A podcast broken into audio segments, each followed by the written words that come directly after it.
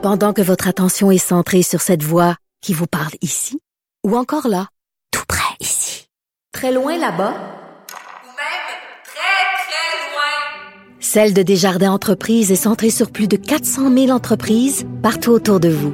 Depuis plus de 120 ans, nos équipes dédiées accompagnent les entrepreneurs d'ici à chaque étape pour qu'ils puissent rester centrés sur ce qui compte, la croissance de leur entreprise.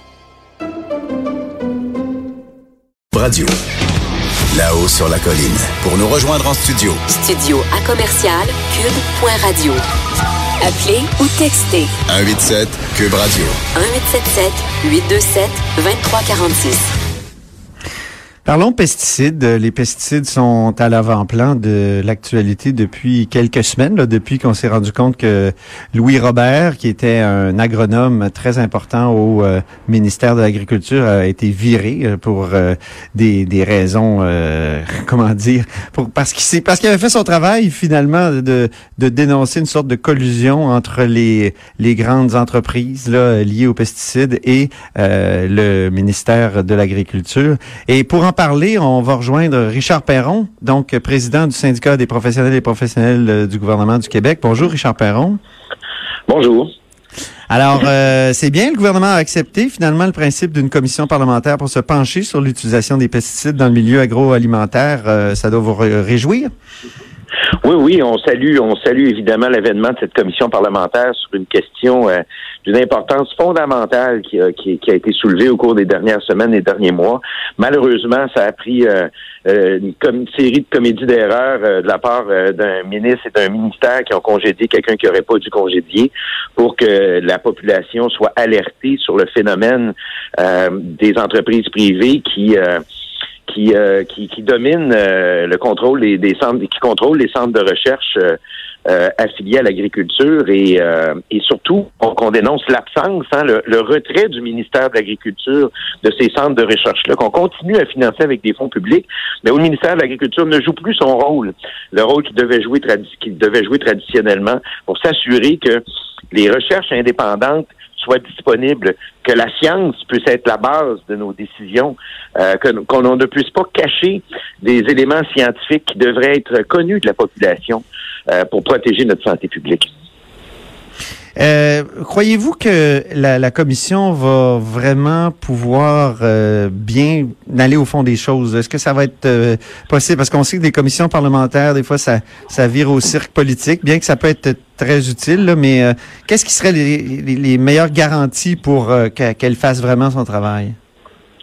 Meilleure garantie qu'elle fasse vraiment son travail, c'est euh, de faire comme vous faites là, c'est-à-dire euh, en dépit des autres débats sur la laïcité, euh, les signes religieux, que les médias restent vigilants et continuent à s'intéresser à une question aussi fondamentale. Vous savez, des signes religieux, bon, il n'y a pas eu mort d'homme euh, dernièrement parce que quelqu'un portait un signe religieux, mais euh, les, les, les, les, décès euh, du Mosento a été condamné d'ailleurs aux États-Unis, puis il y a des dizaines et des centaines de procès contre Mosento, des procès qui ont démontré que les pesticides peuvent tuer.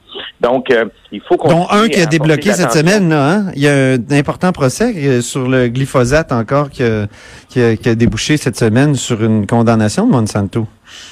Effectivement, et ça va être le même phénomène que pour l'industrie du tabac, c'est-à-dire euh, on s'aperçoit des décennies plus tard que des entreprises, euh, pour engranger des profits, ont caché des informations qui auraient dû être connues du public pour protéger la santé publique. Et euh, il va y avoir un prix à payer pour ça, c'est évident. Mais maintenant, nous, au Québec, on doit se poser la question, comment on gère ça? Comment se fait-il que le ministère de l'Agriculture se soit complètement retiré, retiré de, de, de ce qui devrait être sa mission première, c'est-à-dire protéger la santé la santé publique des Québécois sous ben cet aspect-là. je veux dire sous cet aspect-là spécifique, parce que on, je remets pas en doute évidemment la qualité du travail de tous nos professionnels au ministère de l'Agriculture qui sont là pour protéger notre santé, euh, notre santé alimentaire. Mais euh, sous cet aspect-là, il y a, il y a carrément eu là un retrait euh, de la part des hautes autorités, des décisions de la part des hautes autorités gouvernementales de se retirer d'un domaine où le, le pouvoir public doit absolument être là parce que il n'est pas mu par Vous- des intérêts Ouais. privés, par le profit. Nos, nos membres sont engagés en vertu de la loi sur la fonction publique qui exige euh, une sélection indépendante et la neutralité totale de nos membres. Oui, mais comment justement un agronome euh, qui est au service euh, du gouvernement, qui est- et, et en plus qui a son euh, code d'éthique et déontologie des, des, des agronomes, de l'ordre des agronomes, comment un, un agronome comme celui-là peut euh, se laisser d'une certaine façon euh, faire par des grandes compagnies je, pèse mes mots là parce que je veux pas être euh, je veux pas être trop dur, mais vous comprenez ce que je veux dire? On a l'impression qu'il y a des agronomes qui qui semblent être prêts à, faire des, des compromis qui sont pas acceptables. Oui, c'est ça, mais regardez, dans les années 60-70, 90% des agronomes au Québec étaient à l'emploi du ministère de l'Agriculture ou de, de, de- soit du fédéral ou du, ou du, ou du gouvernement du Québec. Donc, 90% travaillaient pour l'intérêt public. Euh, et euh, aujourd'hui, on se ramasse avec 90% des agronomes qui travaillent pour des entreprises privées. Et vous savez, il y a des reportages, il y a un reportage qui est sorti cette semaine euh, et, et- et qui démontrait euh, que euh, les, les une certaine forme de de- d'encoche à la déontologie, si on veut, euh, d'agronomes qui vont sur le terrain voir des agriculteurs euh, qui euh, proposent des solutions euh, euh, qui s'adonnent à, à profiter et à faire en sorte que les compagnies pour lesquelles ils travaillent euh, euh, puissent vendre plus de pesticides. Donc, euh, il y a même des, des agriculteurs qui sont obligés de se cotiser ensemble pour se payer des agronomes indépendants parce qu'il n'y a pas assez d'agronomes au ministère de l'Agriculture pour aller sur le terrain comme M. Robert le faisait, puis proposer des solutions alternatives qui permettent d'être aussi productifs sans utiliser autant de pesticides que ce qui est utilisé présentement. Donc, il faut inverser ça. Il faut que le gouvernement du Québec revalorise cette profession. Il faut que le gouvernement du Québec attire et embauche des agronomes en quantité suffisante pour s'assurer que notre sécurité, notre sécurité alimentaire euh, est bien est bien gérée et bien gardée euh, pour la santé de nos enfants, pour notre santé et ceux, et ceux de nos parents. Avez-vous déjà alerté le public sur le fait que des, des euh, il y avait de l'ingérence du lobby des pesticides sur dans le dans le MAPAC là euh, avant les révélations de Louis Robert? Est-ce que c'était une de vos Ben, préoccupations? Aviez-vous été au courant de certains cas? Non, non, non. Nous, on a été mis au courant de ça par le reportage euh, de Radio-Canada euh, en mars 2018 euh, qui levait le voile là-dessus. Je n'avais aucune idée que ce reportage-là avait été rendu possible parce que nos membres avaient euh, transmis un document euh, un document euh, interne qui démontrait euh, euh, vraiment euh, de sérieux problèmes en termes d'éthique et de déontologie sur la gestion de la recherche. Euh, et, euh, et moi, j'avais réagi à cette époque-là dans les médias en disant qu'il est inacceptable que que le, le, le pouvoir public se retire euh, se, se- se- retire de ses responsabilités pour bien gérer la recherche publique dans un domaine aussi important. Mais j'ai été surpris. et, et si M. Robert euh, avait pu euh, suivre nos consignes euh, comme on le demande à tous nos membres, mais euh, c'est c'est très difficile à faire parce que euh, nous, ce qu'on dit, c'est app- appelez-nous, euh, donnez-nous l'information. Nous, nous, on va Ouais, les- la gérer. tout les agronomes auraient dû-. L'agronome aurait dû aller vous voir aussi. Là. C'est, c'est- il, a peut-être, il s'est pas peut-être bien servi de son, son syndicat ou?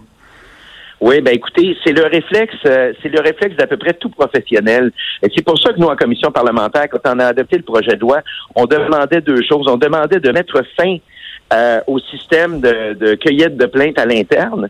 Euh, et il y a d'ailleurs un reportage qui a été fait par un de vos collègues au Journal de Québec, Journal de Montréal, euh, qui démontrait que sur 37 plaintes faites en une année, euh, il y en avait deux qui avaient été retenues comme euh, comme recevables. Donc c'est parce que ces systèmes de plaintes-là à l'interne, ben, c'est un peu souvent des pièges à con qui permet à, l'organisation de ramasser de l'information sur l'individu pour pouvoir mieux l'assommer pour la suite et surtout démontrer à tous les autres les problèmes qui peuvent découler de quelqu'un qui veut parler publiquement. Euh, donc, ces systèmes de plainte à l'interne, on avait demandé au gouvernement de les retirer et la CAQ était d'accord avec nous à ce moment-là. Parce que les gens vont toujours, comme M. Robert, toujours avoir le premier réflexe d'aller voir leur organisation. Vous savez, moi, ça fait sept ans que j'ai pas travaillé au ministère des Relations internationales et je passais devant justement lors d'une manifestation pour M. Robert à Québec Ouais. je disais à mes collègues à côté, ça c'est mon ministère. Je me suis, j'ai réalisé qu'il y a un sentiment d'appartenance qui fait en sorte que s'il y a un système de plainte à l'interne, euh, les gens vont même se sentir mal à l'aise d'aller à l'externe, euh, comme si c'était perçu comme un manque de loyauté envers, envers son organisation. Donc, nous, ce qu'on dit à nos membres, c'est aller directement au protecteur du citoyen. N'allez pas dans le système de plainte à l'interne. Euh, Est-ce que je pourrais on ajouter euh, à, à notre bureau d'enquête aussi? Ça, ça peut être bien. Ah, ben, écoutez, il y, a, y a- y a- y a des adresses qui sont dédiées à ça. Euh, le deuxième point, là, je, vous me tendez la perche, le deuxième point euh, important euh, à cet égard, c'est qu'on demandait également aussi que l'article 7 et je pense que la fédération, de- votre fédération professionnelle des journalistes du Québec demandait la même chose. C'est l'article 7 qui permet à quelqu'un de divulguer sur la place publique une information ou un acte répréhensible qui met euh, en péril soit la santé ou la sécurité de la population ou l'environnement. Euh, C'était une bonne chose, le, premier, le, le- le début de cet article-là, le premier paragraphe. Mais il y a un deuxième paragraphe qui oblige toutes ces personnes-là à aller au préalable se- à la police. Et Ouais. ça, ça fait en sorte qu'on met un verrou et on fait en sorte que l'histoire ne sera pas rendue publique.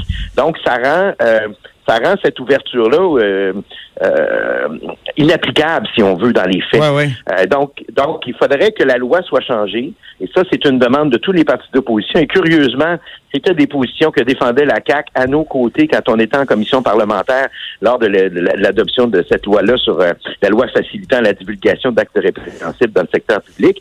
Euh, et il faut que le gouvernement euh, en- emboîte le pas et surtout démontre et euh, espérons que la protectrice du citoyen donnera euh, au gouvernement euh, l'occasion de, de se dépêtrer d'une situation où il s'est il s'est embourbé par sa fermeté à, ne rien vouloir savoir de reconsidérer le congédiement de Louis Robert. Espérons que espérons que la protectrice du citoyen apportera des arguments au gouvernement pour qu'il démontre comme il disait dans l'opposition, qu'au Québec, les lanceurs d'alerte qui veulent protéger la population, qui veulent dénoncer euh, l'utilisation euh, inadéquate des fonds publics, euh, doivent pouvoir le faire. Et c'est ce qu'ils disaient pendant les années qu'ils étaient dans l'opposition. Maintenant, Oui. il faut que les bottines suivent les babines et que les gestes Merci. concrets soient posés, soient faits pour qu'on aille dans cette direction-là. Ben, merci beaucoup de nous avoir parlé, Richard Perron, aujourd'hui. C'est moi qui vous remercie, puis continue. C'est moi qui vous remercie de conti- continuer à vous intéresser à ces questions-là. C'est Ah, là-haut sur la colline, on s'intéresse à tout, hein, vous savez. Oui, oui, mais sans pression médiatique, là, il n'y en aurait pas de commission parlementaire sur les Ah, ben oui. Donc, Le quatrième donc, pouvoir est travail. essentiel. Vous avez bien raison. Merci Ex- beaucoup. Exactement, exactement. Donc. Richard Perron est président du syndicat des professionnels et professionnels euh, du Québec, euh, du gouvernement du Québec. Après la pause, on s'entretient avec Patrick Moreau pour la rubrique Mots et mots de la politique.